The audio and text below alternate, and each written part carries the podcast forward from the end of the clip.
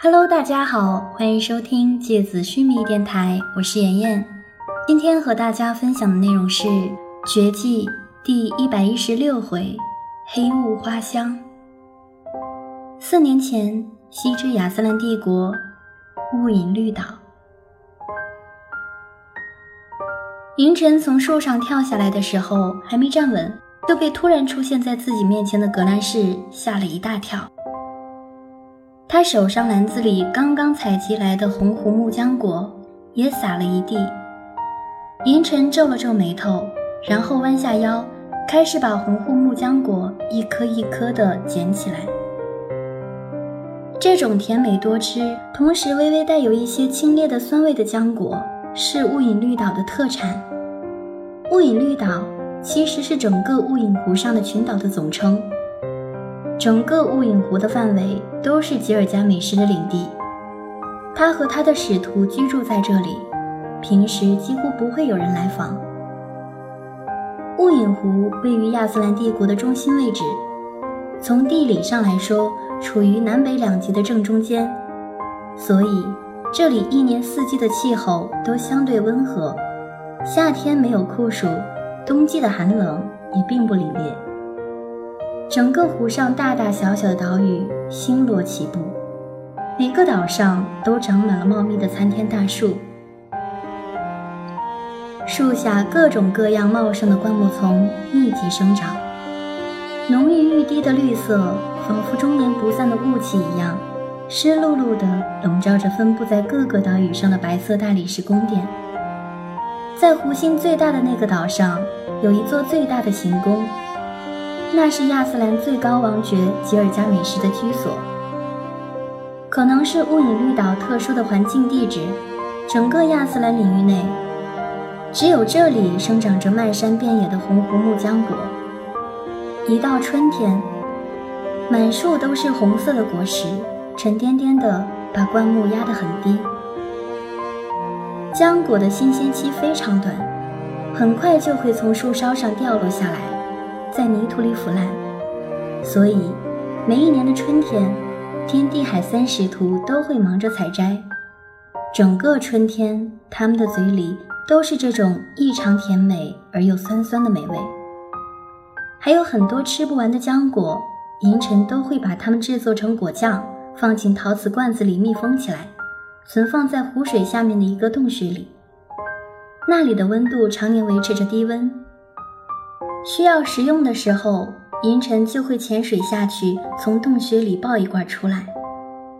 果酱在湖水的浸泡下，带着凉凉的味道，涂抹在黄油面包上，吃起来非常美味。格兰仕的最爱是用红胡木果酱来蘸苹果吃，东赫喜欢在鹅肝上涂抹一些，吉尔加美什喜欢在红茶里放上一勺果酱，用来代替砂糖。茶香中会增加一些果香，同时茶水的颜色会变成漂亮的珊瑚红，像是液态的红宝石一样，看起来好看极了。银尘对每一个人的习惯都记得很清楚。格兰仕抱着胳膊，斜靠在旁边的树干上，看着狼狈的银尘，完全没有打算帮忙的样子。他的嘴角。挂着他那独有的坏笑，露出尖尖的牙齿，看起来似乎非常满意自己的恶作剧。你几岁了？幼稚！银尘把浆果重新捡回篮子，站起身来，拍拍膝盖上的泥土。他看着一身黑袍、头发凌乱而不羁地竖起来的格兰仕，冷冷地说。我和你一样大，我幼稚，你也幼稚。格兰仕咧着嘴笑着，绕到银尘背后，伸出手轻轻扯了扯银尘扎起来的小辫子。你长得已经够秀气了，还扎这么一个小辫子，有没有人说过你看上去就是个女孩啊？没有人说过。只有你说过。银尘转过身，身形瞬间移动，闪到格兰仕背后。哟，骂人真是一套一套的啊！格兰仕转过身来，认真的思考了一下，双手抱在胸前。我听出来了，你在骂我不是人，对不对？听出来了，我还真有点意外呢。云晨转过身，身形瞬间移动，闪到格兰仕身后。哎！云晨没好气地说着，然后不再搭理他，转过身直接往回走。格兰仕在他背后发出爽朗的笑声来。喂，讲真的啦，你的辫子留的有点太长了，对于一个男人来说，这个发型不太和谐。容易让人引发误会哦，我来帮你剪短一点吧，我手艺不错的。你看我的头发自然而潇洒，长短适中，方便清洗，还很衬脸型。你的头发看起来像是刚刚被狗啃过。银尘头也不回的往前走着，而且你四五天才洗一次头，你好意思说方便清洗？屁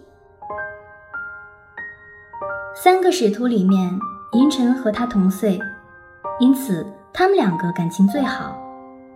格兰仕的性格和银尘的性格几乎是两个极端。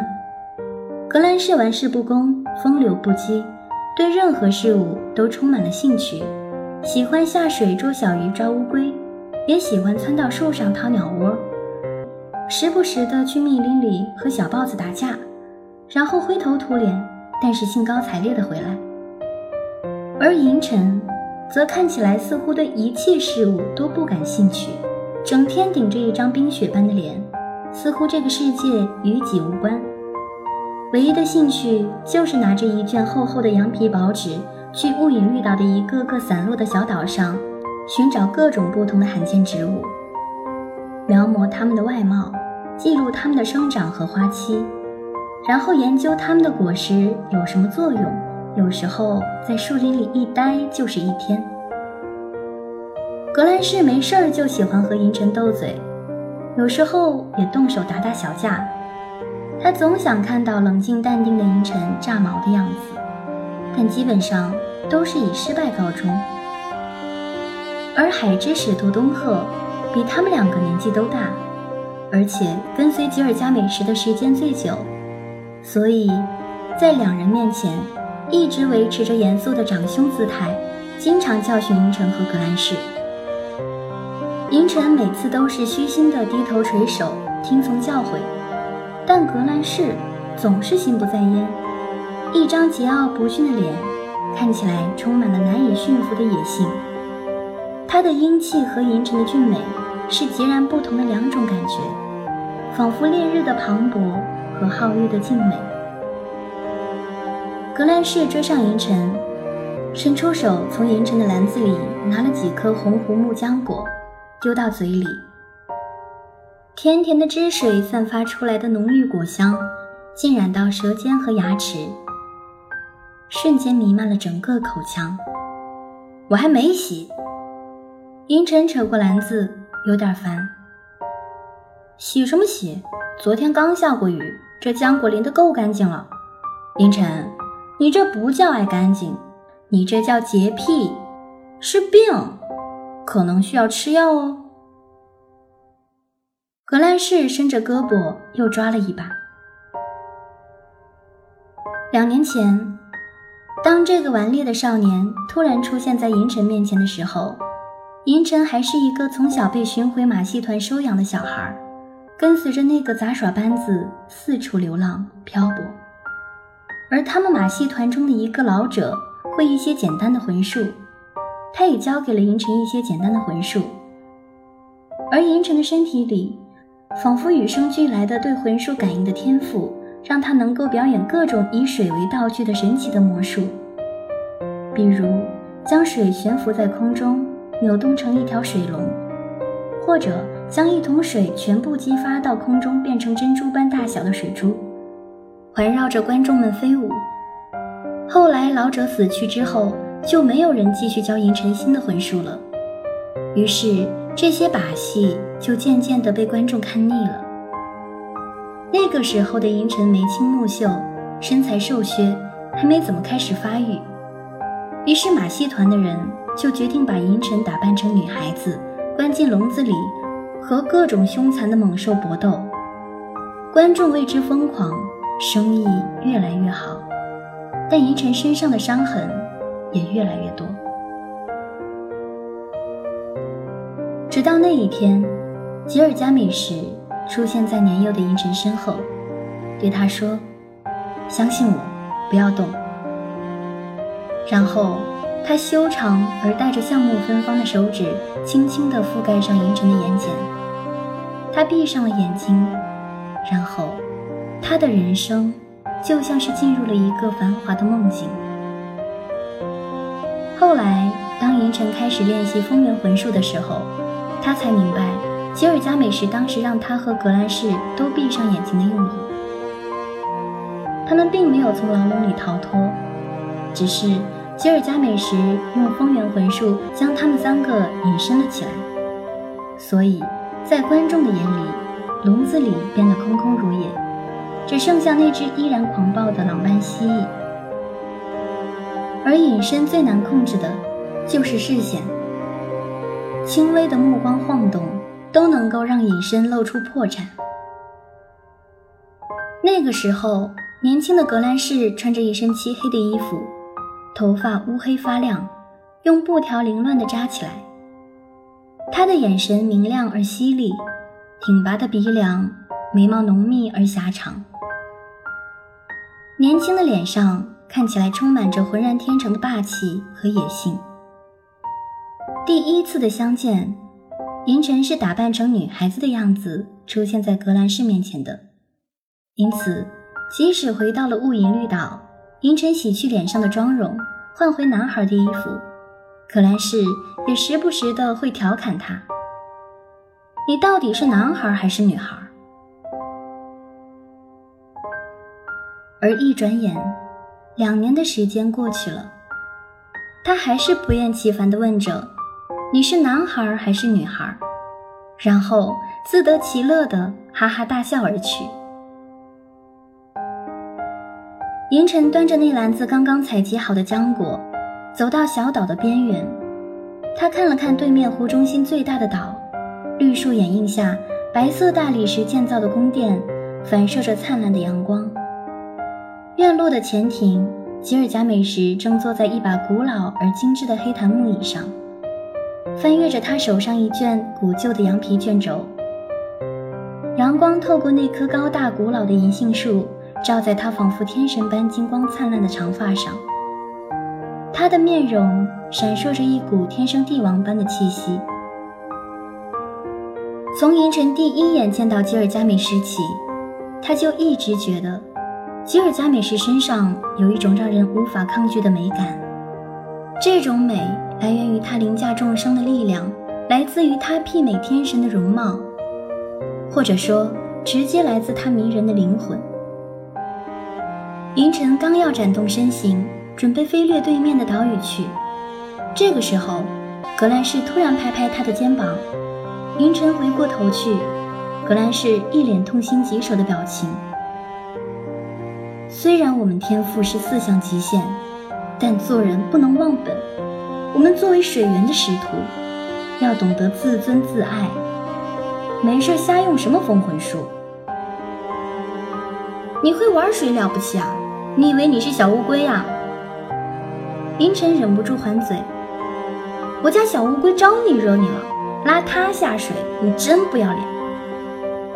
说完，格兰仕突然神秘地笑了笑，然后凑近银尘的耳边：“给你看个厉害的，你又抓了只大乌龟是吗？”“什么呀？别说话，看我！”说完，格兰仕突然闭上双眼，领口露出来的肌肤上突然泛出一些金黄色的刻纹。然后他将右手往湖面一挥，一阵咔嚓咔嚓的声音突然从湖面响起。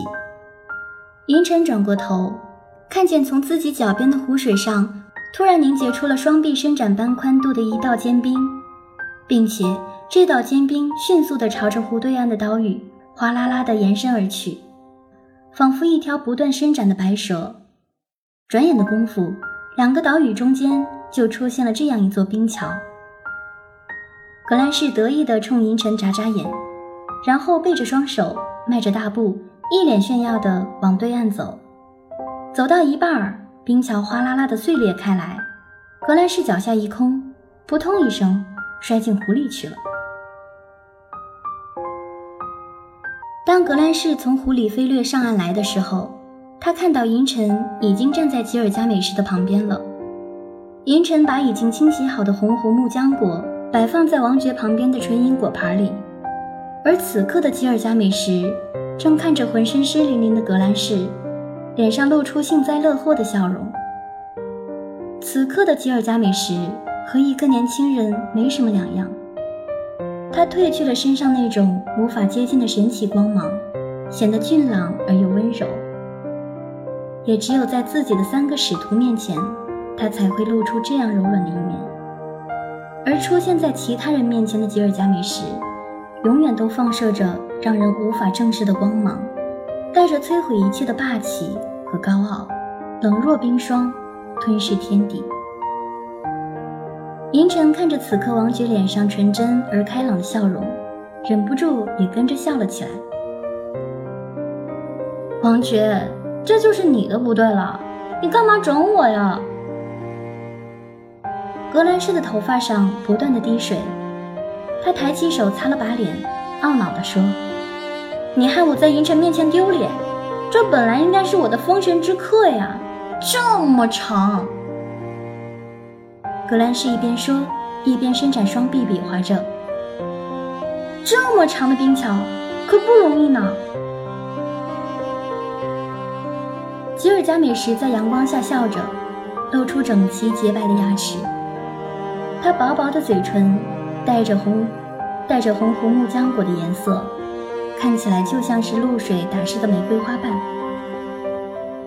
那也是你自己魂力不够，你应该直接把冰一直冻到湖底，这样才稳固。你只在表面弄出一层浮冰来，当然轻轻一碰就碎了呀。我没想要弄垮你的冰桥，我本来只是想试试你的冰桥稳不稳固而已。王爵，我也想啊，你真是站着，嗯。坐着说话不腰疼，你应该没下过这湖里游泳吧？改天你和我一起抓小乌龟，你就知道了。这雾隐湖深不见底，我现在的魂力怎么可能把冰一路冻结到湖底啊？我首先得控制冰桥的长度，其次才考虑得了深度啊。嗯，你算是说到点子上了。银尘捧着银色的餐盘。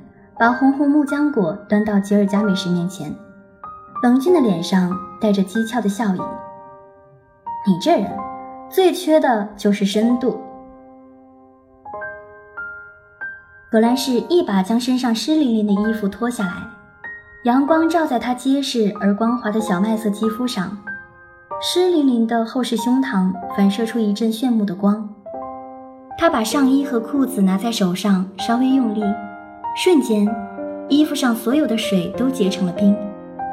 他拿着衣服用力地抖了几下，无数的冰碴哗啦啦地往下掉，瞬间衣服就干透了。他挑着眉毛，一脸贱笑地看着银尘。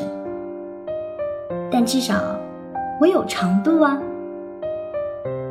银尘噎住，张了张嘴，想要还嘴，但最后还是摇了摇头，放弃了接话。嗯他有洁癖，倒是吉尔加美什非常淡定而优雅地接过了格兰仕的下流笑话，也就还好。吃瘪的格兰仕闷头闷脑地哼了一声，说：“王爵，你不能太偏心。我欺负银尘的时候，你总是帮忙；他数落我的时候，你永远都是笑而不语。你那嘴角都快咧到耳朵了，好吗？这不公平。”手心手背都是肉，天之使徒捧上天，地之使徒你不能踩下地呀！凌晨看着一直站在草坪上赤条条的格兰仕，有点脸红，忍不住数落他道：“你的衣服已经干了，能不能先把上衣和裤子穿起来再说话？猴子也知道在腰上围一圈树叶，你好歹在王爵面前放尊重些。”我怎么没见过围树叶的猴子？格兰仕眉毛一挑，英俊的脸上露出一股不羁。你骗谁呢？你以为我没去树林里追过猴子吗？还没说完，一阵从天而降的黑色光芒从他身边呼啸着掠过，如同一阵旋转的黑色雾气，瞬间降落在草坪上。黑色的光芒消散之后，希拉长袍翩跹地站立着。如同一朵黑色的莲花，空气里荡开一股清冽的香味，和吉尔加美什浑厚沉淀的橡木气息不同。这股香味浓郁、锋利、阴冷，像是诱人但危险的花香。